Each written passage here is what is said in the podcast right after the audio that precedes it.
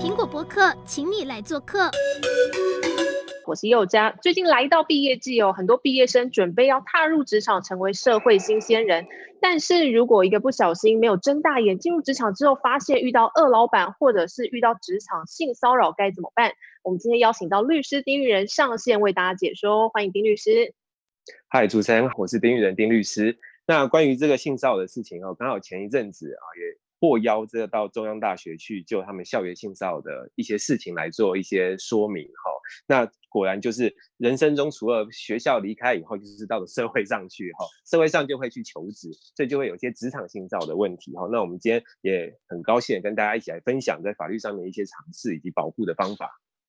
是我们今天同时还邀请到一位勇敢站出来的来宾哦，他之前也是有遇过职场性骚扰的经验，今天要来跟大家回忆一下当初的过程，教教大家怎么样勇敢站出来。欢迎乐乐，乐乐你好，Hello，大家好，我是乐乐。那今天呢，就是要来跟大家分享之前在诊所受过不平等的待遇以及经历，对，分享给大家，谢谢。是，其实前一阵子新闻大家应该都有看到，新北有一个诊所的院长，他被踢爆说诈领健保，然后还对诊所的护士性骚扰。那其实当初勇敢出来揭发这件案子的呢，就是我们今天的来宾乐乐。所以先请乐乐帮我们讲一下，当初在这个诊所工作多久？那在任职的期间，院长做过哪些不礼貌的行为？呃，我当初大概是去那边工作两个月，总共是两个月。那院长呢？就是进去的时候，因为我担任的是院长秘书的职务，对，所以进去的时候，有时候下班的时间，他会强迫我要陪他一起去跟厂商吃饭等等，对，然后呢，还有会，呃，强可能会强迫我们签一些不平等的条约，然后以及呢，就是会叫我们穿着短裙，然后跟肤色丝袜等等的这样子来上班，对，嗯哼哼，那他是不是还有对你毛手毛脚？哦，对，有一次是他强迫加班的时候，然后在清晨大概五点多的时候，他会把铁门拉下来，整个铁门拉下来之后，然后外面的电视的声音开到最大声，然后是直接熊抱我，这样左手搂我的肩，右手搂我的腰，然后脸的距离大概只剩下不到一公分的距离，对，然后就差一点被他怎么样，对，所以我当下是赶快赶快推开他这样子，然后就机警的就讲说，哎，院长你饿了吗？我去买早餐。对，因为当下那个环境是你真的是大喊或大叫都没有用。有些男生就是对听到女生喊啊叫啊会特别异常兴奋，对，所以当下就只能说冷静。对，就是一定要。所以等于是等于是他要求你加班，跟你在诊所待了一整夜到早上，是他强迫加班。嗯，对，那时候加班是为了什么事情？嗯，加班是因为为了说健保局隔天要来抽查病历，对，然后他就是。平常的病历都没有在写，然后他就是隔一天就要被抽查，所以他就是开始各种乱造假啊什么的，然后就要赶快补一补。对，所以那时候才强迫加班这样子，就是等于他陪他一直陪到天亮。嗯嗯，所以除了这一次之外，他之前是不是也常常对你，就是比如说摸屁股啊什么之类的？嗯，对，他常常会有意无意的会碰一下你的手，对，然后或者是说，嗯，他会去碰一下你的屁股这样子。对，那已经就是常常会跟他讲说，哎，不要这个样子，可是他还是会这样，就他摸了之后，就是还会笑得跟地沟一样，笑得很开心这样。那后来是不是除了你之外，你发现还有其他的护士也受害？对，后来呢，就是呃，我离职的时候，有在我们的工作群组里面有打下我自己的呃比较悲惨的经历，对，就是哎，薪资也没拿到，还要被乱摸等等的。对，那后来呢，有有一个受害者，他比较惨的是。他那时候也是一样，就是被铁门拉下来，然后带去后面的诊疗床。那后面一样是没有监视器的，对。然后并呃，院长就请他躺上床上，然后就说以教他做心电图为由，然后叫他把衣服拉高，然后诶内衣解开这样子，然后帮他用贴片那些。其实手就已经有点碰到他的胸部了，对，因为其实还蛮奇怪的啊，对这样的行为，而且他也不准，嗯。你说，但是他也不准怎么样？对对对，就是他也不准，呃，例如说他铁门拉下来之前等等，就算你有人陪你来，他也会请他在外面。嗯，对，就是不准他其他人进来，就是只能有你们两个这样。所以你们大概多少人受害？有没有统计过？大概吗？其实已经不知道前面跑掉几个，有些是呃，可能你被摸一下之后，他们就是吓得要死，个就是他们宁可连薪水都不要就跑了。听过一个是好像做了四个多月吧，那四个多月就跑了之后就再也没有回来。对，嗯哼嗯哼，所以你们后来有去告他性骚扰吗？呃，这部分是因为我们当时不太懂法律，所以我们有协同受害者一起去问警察。对，那警察说这个可能应该搞不成，所以我们最后就去检举他，那让那个政府的人员去查证，然后最后确实有这个事情，所以最后他是被好像裁罚了大概十万元左右。对，嗯哼哼，所以行政的部分裁罚了十万，但是刑事的部分警察告诉你们这个部分告不成。是，嗯。所以就请丁律师来帮我们解说一下，到底医师这样子的行为已经触犯了哪些罪？那为什么真的是告不成吗？他这么离谱哎，就是铁门拉下来啊，还摸屁股什么，这么多人受害。好，那这样子相关的这个妨害性自主的犯罪，或者跟性有关的犯罪，我们分了几个类型。我们第一个比较大的类型就是说，他有没有强制力啦？哈，强制力就是我强迫你，就是违反你的意愿。然后呢，我做了哪两件事情？第一个就有没有性交？那如果他用强制的方式去做性交的行为，那就会构成强制性交罪。那这个在刑法上是很重的一个犯罪哈。那相对的，如果他是用强制力强迫你，那个强迫包含了，呃，就是一不管是威胁的哈、恐吓的，还是说用什么样子的方式，还有药剂啊，还是怎么样子哈。那但是他没有做性交行为，他顶多是猥亵行为，那叫强制猥亵罪。那这个也是在刑法里面的犯罪哈，那所以我们可以发现，第一个就是有没有强制力去区分，有强迫，那就是跟强制有关的强制性交哇，或者强制猥亵。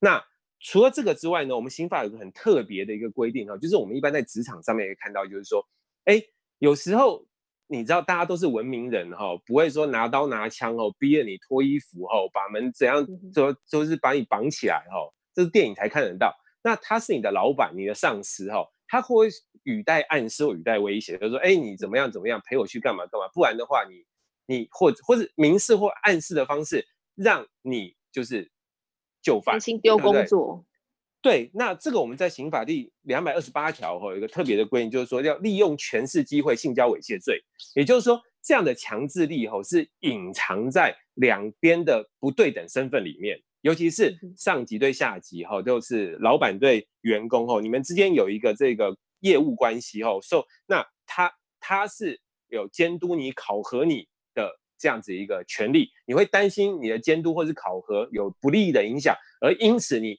敢怒不敢言嘛，而有可能就是半推半就去配合他。那这种也是会构成，如果是性交的话，就是利用权势机会的性交，或者猥亵的就利用权势机会猥亵，这样子我们也会认为这是属于妨碍性自主的犯罪的一种态样哈。这个会是在职场上面比较常见到的，但是有时候也是比较难以去拿捏的，因为它不是那么的明显，好让最后认个案在认定上面的时候会有一些问题，尤其是老板都会说哦，他同意的，他没有说不要啊，对不对？但是很多被害人会说我不得不，或是我没有办法，我。怎么办？对不对？好，这个也是要注意。那除了这一块之外，我们刚刚可以看得到说，呃，你说我们熊抱把门拉下来，如果他的目的是要性侵的话，那也许他已经构成了强制性交的未遂犯，或者我们刚刚讲的权势性交罪的未遂犯都有可能哈。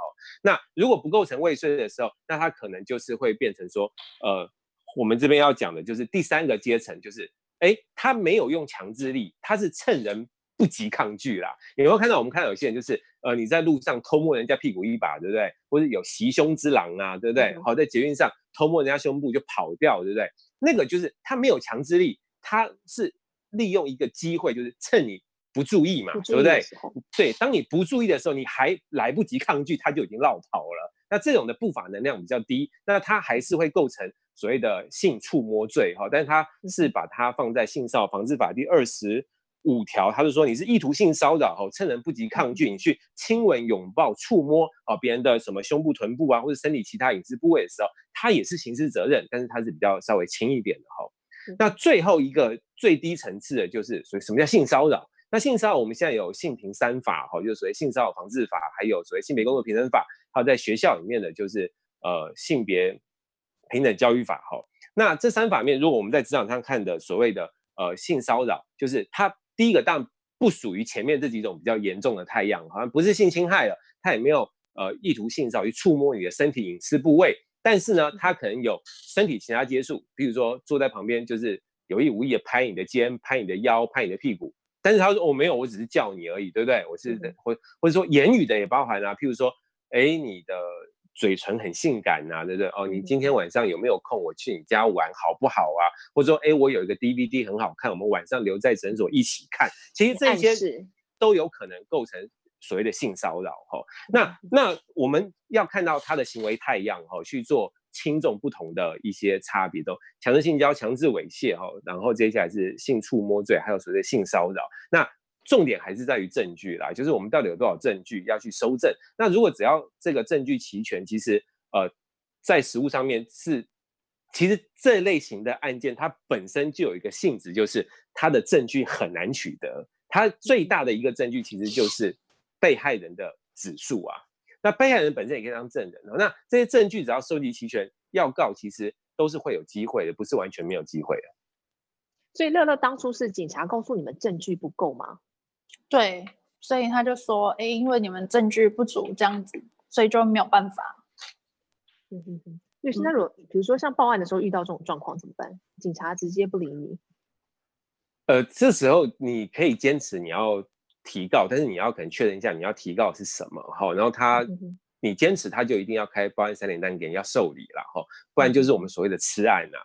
那那或者是你可以直接到地检署去地状去提告，其实都是可以达到你这个这个就是提出告诉的这样子的需求。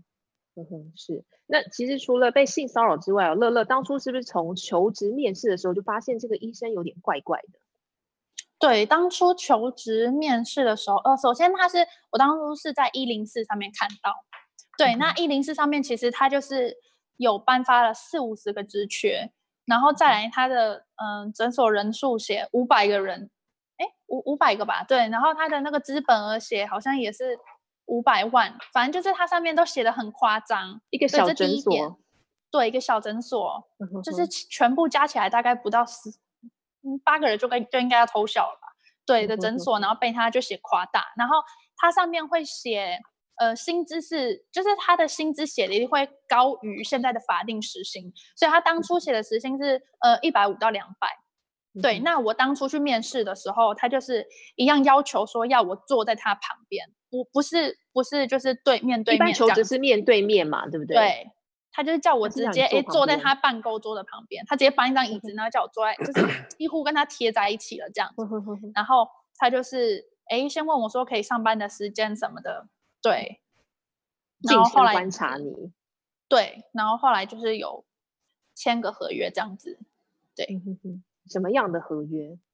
嗯、呃，合约就是它里面其中有几条很怪的，就是第一个是他不管，嗯、呃，如果你要请假的话，要从一个月前告知，如果你没有告知，就要被裁罚十万元。然后再来第二个是你，嗯、呃，来上班之后，不管什么时候要离职，你都是必须一样要提前三个月前离职。不然的话也要被罚五十万。三个月前提出吗？对，就是不管你来多久哦。对，然后反正就是里面还有其他的很多，就是还蛮诡异的。对，但是最诡异的就是目前就是这两个，就是他动不动就是会要裁罚你的薪资这样子。对，那我当初嘿，后来进去之后，后来就是呃时薪，他是跟我讲说试用期是三天嘛，那前三天都是时薪是一百五。然后之后呢，就是会变成两百，然后再看表现，再慢慢加。嗯、对，但是其实到后面就是甚至都只有一百五，我就只拿到第一个月的薪水，后面是完全都没有拿到。对，他条、就是、条约里面是不是还有规定说，离职之后不能做一些不利公司的言论？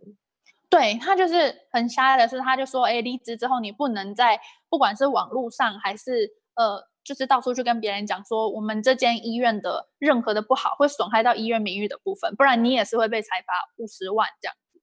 就是他可以告。嗯。那因为你后来是不是有去？其实你有去网络上踢爆他嘛？他后来有拿这个去跟你求偿吗？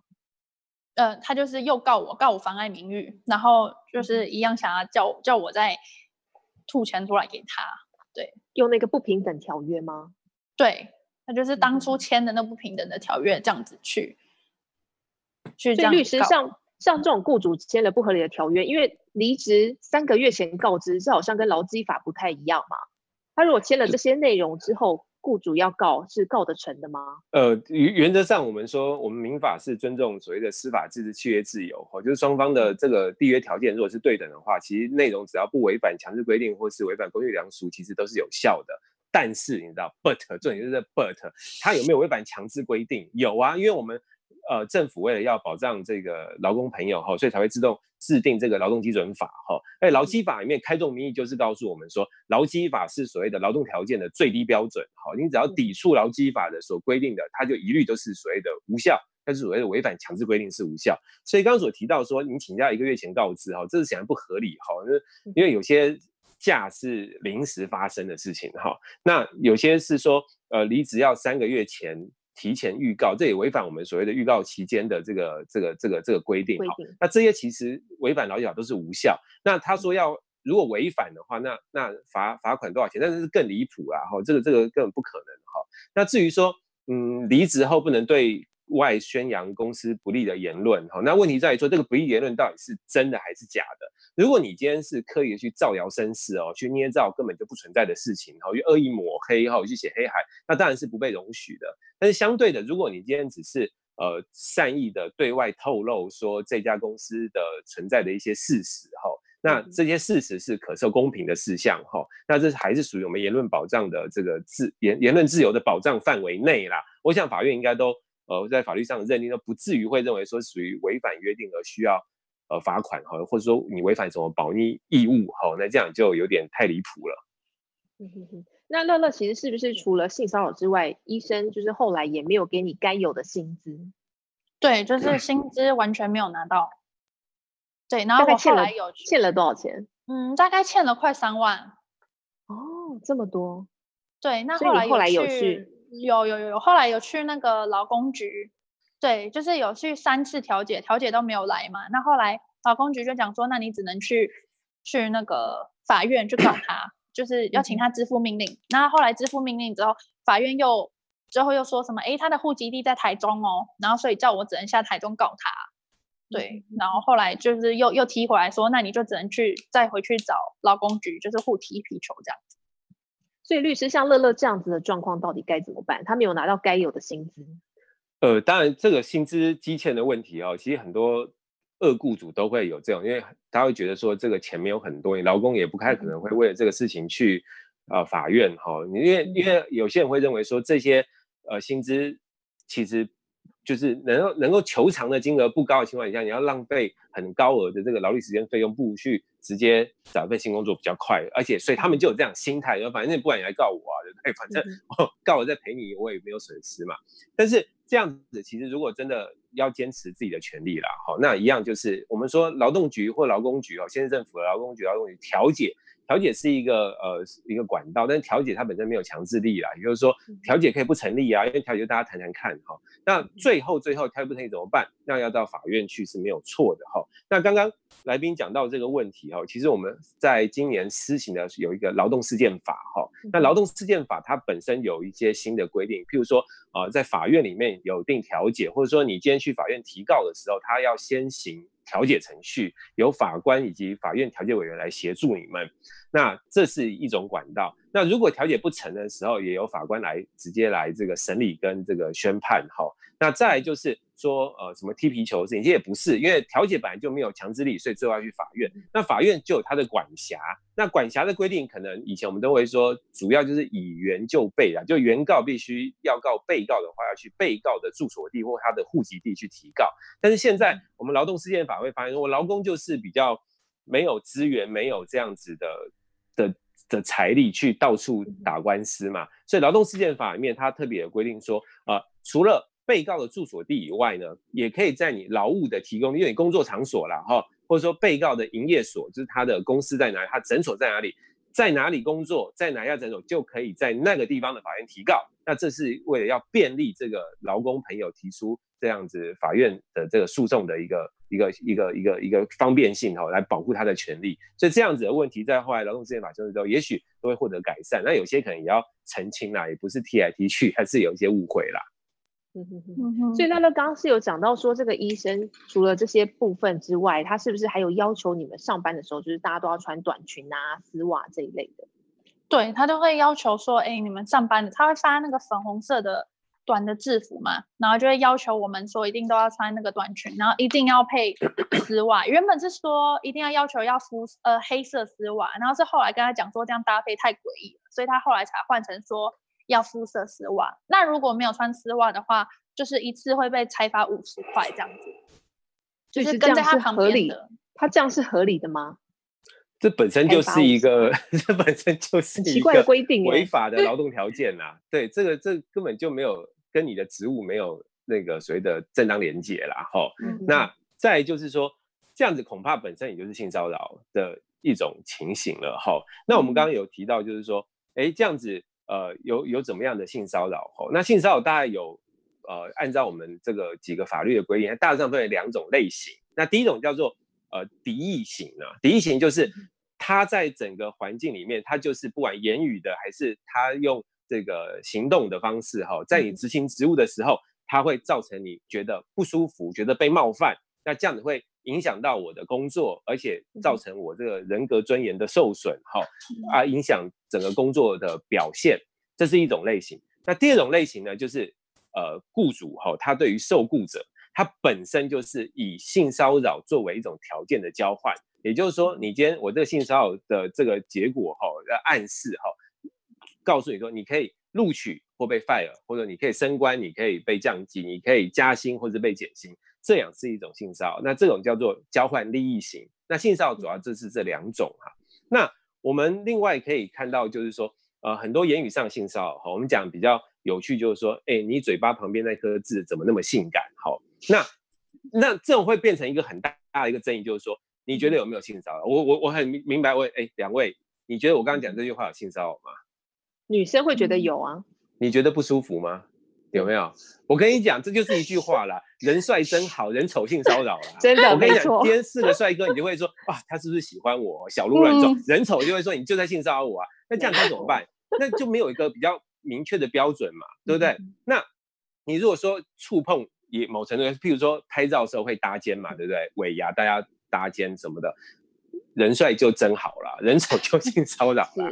那所以我们在食物上面会告诉你说，那这时候有些是郎有情妹无意嘛，对不对？就是说说者无心，听者有意啊，对不对？也有可能是这样子啊，他可能不见得想要性骚扰你，但是你听着就不舒服嘛。所以这种比较边缘的这样子的案例哈，我们会在法律上会说，必须要以被害人的感受。来作为判断标准，也就是说，今天加害人讲这句话，不管他有意无意，但是重点是被害人你觉得怎么样？好，以被害人的感受相对起来，是以被害人的感受作为判断的标准，好，这很重要的。所以很多人被性骚扰的就是说，哎，是不是我想太多啊？对不对？啊，是不是？哎，我今天这就很多的第一个问题就是说我有没有被性骚扰都不知道，你知道吗？那他会一直想想，每天都在想我有没有被性骚扰，没有没有没有，在想这个自己都疯掉，你知道？我跟你说。相信你的直觉，那就是有，好不好？你觉得有这种，你就可以去提出相关的法律上面的一些呃途途径的救济啦。那另外我们还会讲，我们附带讲，就是说，那被害人哦，还有所谓的合理被害人的标准，还要看当时的环境场所，还有整个空间呐、啊，还有他的活动性质啊，去综合的去判断。那必须以合理被害人，因为我们法律上会有一种认定说，有些被害人他特别敏感，你知道吗？他每天走在路上都觉得被性骚扰，那那一种就是他有点过度紧张或者过度敏感的那样子，就觉得不合理。但是我想我们一般人来看，其实都是属于合理被害人，每一个都是合理的被害人。所以你要相信你的直觉，你觉得有性骚扰，你就要提出相关的去救济，不要觉得自己误会，也不要觉得自己弄错。那很多东西查了以后才知道，而不是乖就是这样子默默的。很多人都这样默默的就把它放在心里面，就这样子，然后可能心里面都受到一些创伤啊。那该怎么搜证啊？除了去申诉之外，呃，对，我们刚刚也有提到说，这类型不管性侵害或性骚扰的这样子的呃案件哦，它其实最大的问题都是在于证据哈、哦。所以在实务上面，这无可避免就是很重要的证据，其实就是被害人你自己的指数哈、哦，这是一个很重要的证据。那第二个就是说，如果你觉得他对方是有性骚扰的这样有屡次的情形，所以你下次跟他接触的时候，你其实你就可以把你的。录音打开。但你说要录影，可能是有点夸张。录音打开，你可以默默录音，这些录音都是合法的。你为了保护自己的权利，你是可以去做这样录音的。吼，那如果来不及的话，那可能就是，呃，我们会想到说，结束以后，你就赶快打电话给你的至亲好友，跟他们讲说你刚刚发生这件事情。好，然后让他们作为一个间接的一个证人，好，来证明，因为。如果没有发生，我不会马上跟人家哭诉嘛，对不对？好，还有就是，譬如像是说，你可以事后，你可以传简讯，如果你认识对方的话，你可以传简讯问他说，你你可以质问他说，你刚刚为什么要对我毛手毛脚？你刚刚为什么要讲这些话？我觉得被侵犯了。你刚刚为什么要碰我？我觉得很不舒服。你直接传简讯问他，你看他怎么回复。如果他回复说啊，不好意思，抱歉。